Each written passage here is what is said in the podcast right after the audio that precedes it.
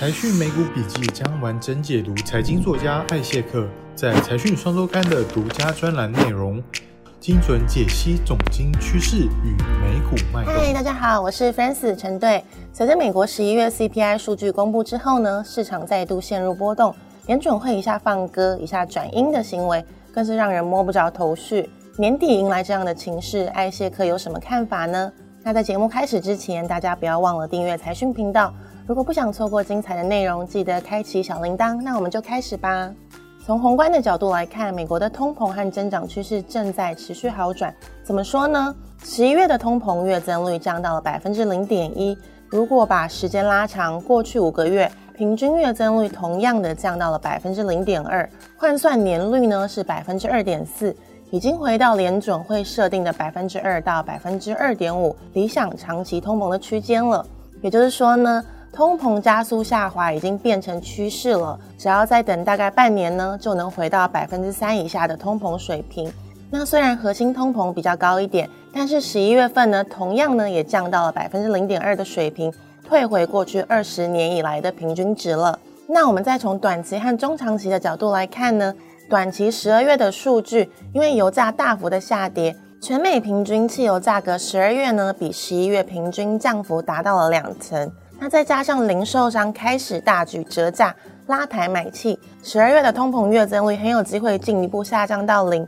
甚至呢是负值哦。那这会让七月到十二月的平均通膨增长进一步的压低，折算年率呢就会降到百分之二或是百分之二以下了。那从中长期的角度来看呢，月增率传递到年增率的发酵期大概会在三到六个月之后不断的强化，但是这个时期呢。刚好会对应到今年的通膨超高基期，从明年的三月到九月，CPI 呢都会维持在百分之八以上的高基期。那换句话说呢，市场担心通膨失控的隐忧，可能呢很快就会被担心通膨降速过快导致通缩给取代了。那针对未来的通膨预测呢，我们可以分成保守还有乐观两种哦。如果从保守一点来看，通膨十二月呢有很大的几率可以回到六字头。那明年二到三月呢，就会降到五字头了。然后呢，在四月到五月降到四字头，再到第三季的时候呢，回落三字头，甚至呢更低的水平。但是乐观来看呢，如果服务业物价或是原物料价格进一步下跌，那明年第二季之后呢，直接见到二字头的几率就会大幅增加了。那艾谢克认为呢，其实这种可能性还是蛮高的哦。那我们可以从图表中月增率的趋势有两个很重要的现象。第一个呢是商品价格出现大幅下跌的趋势，最明显的就是去年一年大幅飙涨的二手车价出现了大崩盘，然后象征消费品、资本财还有原物料的进口物价同样连续五个月出现了负增长。那除非之后出现很强劲的服务业和房租价格的上涨，否则呢整体物价就会大幅的崩跌了。那第二呢，服务业消费者物价指数同样在最近开始走软了。十一月公布的数据，月增率降到百分之零点三五，相比两个月之前呢，已经大幅的下降。而且最顽强的房租月增率虽然还高达百分之零点六五，但同样呢，也出现连续两个月的下滑了。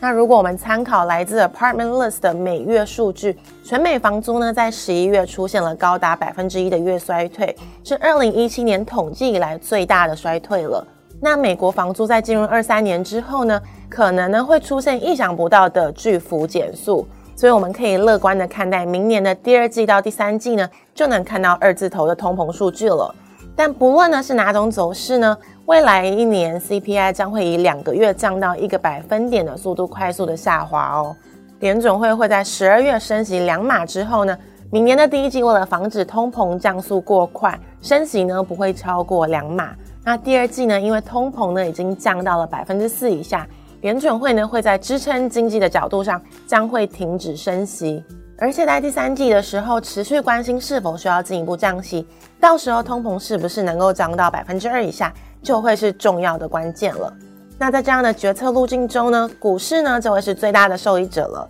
通膨呢将会明显的降温，那经济衰退的隐忧呢？我们先来看看十一月公布的第三季 GDP 经济增长的动能，比原先想象的还要更强哦。季增年率名目增长从百分之六点七上调到了百分之七点三，实质增长呢，则是从百分之二点六上调到了百分之二点九。那如果改从逐季年增率的角度来看呢，扣除去年第二季低基旗下的双位数增长，从去年第三季到今年同期的实质年增率呢，也显示着经济增长的步调非常稳健哦。那综合季增年率和逐季年增率两项数据来判断呢？我们可以发现，第二季到第三季经济扩张动能趋势呢是转强的。那么第四季呢，经济是不是有突然失速的可能性呢？其实这样的可能呢也是非常低的哦。第四季第一个月的个人消费支出报告已经出炉了，从图表中呢可以看到，实质个人消费支出的增速还是高达百分之一点八哦。那其中以服务业为主的增长更是高达了百分之二点八。十一月超乎预期的服务业采购经理人指数。同样也呼应十月个人收支报告，显示出强劲的内需动能。那进入十一月之后呢？参考最新的零售销售报告来看，虽然月增呢是负的百分之零点七，但是主要呢是受到商品销落疲弱的影响。只要看餐饮销售年增超过百分之十四点一，就可以了解服务业的表现呢还是很亮眼的。那换句话说呢，今年第四季的经济增速，在特别是服务业为主的内需巩固下，还有随之而来的库存回补加持，季增年率有机会维持在百分之二点五到三的高增长水平。主季年增率在机器稍微垫高的情况下，将会落在百分之一点五到百分之二。综合两者来看呢，都是很好的扩张水平哦。那展望明年上半年，随着通膨降温和薪资增速维持较快的增长。美国民众的实质可支配所得已经呈现连续四个月上升了，那最快明年的一月可支配所得的年增率就会重回正增长了。那值得大家注意的是呢，明年第二季到第三季接上高基期，除非美国经济陷入严重衰退或通缩的泥沼，否则实质可支配所得有机会在第三季呢跳升到百分之二到百分之三的较快成长区间。重新超越个人消费支出的年增率了。那从景气循环的角度来看呢，所得端增长追上消费端，是景气进一步累积扩张动能的重要基石哦。随着明年中美国民众再度变有钱，美国景气扩张呢就会进一步巩固稳定成长期的路径了。那究竟为什么十二月中旬的联准会议还要表现的异常鹰派呢？那这是因为明年一月，美国将会迎来新一轮的所得增长刺激。根据美国社保基金管理局预估呢，二三年所有的年金受益人会得到百分之八点七的调涨。另外呢，根据各州统计，美国将会有高达二十六个州将在一月调升基本工资。那这会导致联总会必须持续上紧发条了。但通膨下滑已经形成趋势了。美国民众收入的增加，有一部分呢必须去应付升高的债务利息支出，部分呢也需要挹注大幅耗损的储蓄，到时候流入实体经济来重新推升通膨的动力，应该不会那么巨大了。相反的，这样温和的收入增加，会有助于巩固和加速实质个人可支配所得回到正值，化解市场衰退的隐忧了。那最后一个市场的担忧呢，就是企业盈利会出现大幅的下修吗？那我们同样从 GDP 的报告中来找答案哦。美国整体企业盈余在今年第四季意外的出现持平，并没有因为通膨而出现衰退。那根据过往的经验来看，我们大致可以分为三种情况。那第一种呢是美国企业的盈余衰退，但是呢股市还是上涨的，这个通常呢会出现在市场极度乐观的情况。那第二种呢，企业盈利没有出现衰退。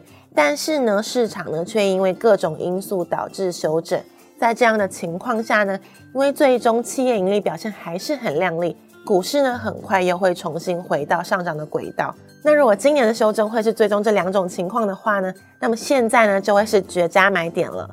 不过呢，还有第三种可能呢，就是美国确实进入一轮的企业盈利衰退了，而且呢还会反映到资本市场的回落上。那这样大家需要担忧吗？可能呢也不太需要哦，因为从历史的经验来看呢，那如果我们把过去二十年间股市反映企业盈利衰退的时期，用黑色的圈圈和对应的紫色的圈圈圈出呢，会发现当数据公布反映企业盈利明显衰退的时候呢，资本市场呢不是早已反弹一大段，像是零九年，就是呢已经准备过高，像是一六年，甚至呢早就已经创历史新高，像是二零年的状况。那股市的低点呢，从来就不会和企业盈利的低点是同步的。那从一个季度的角度来看呢，市场持续维持区间整理的格局，确实呢会让大家很烦闷哦。但是如果呢时间稍微拉长到四个月到六个月的时间呢，那我们就会发现二三年三月过之后，市场氛围呢将会急速的转好。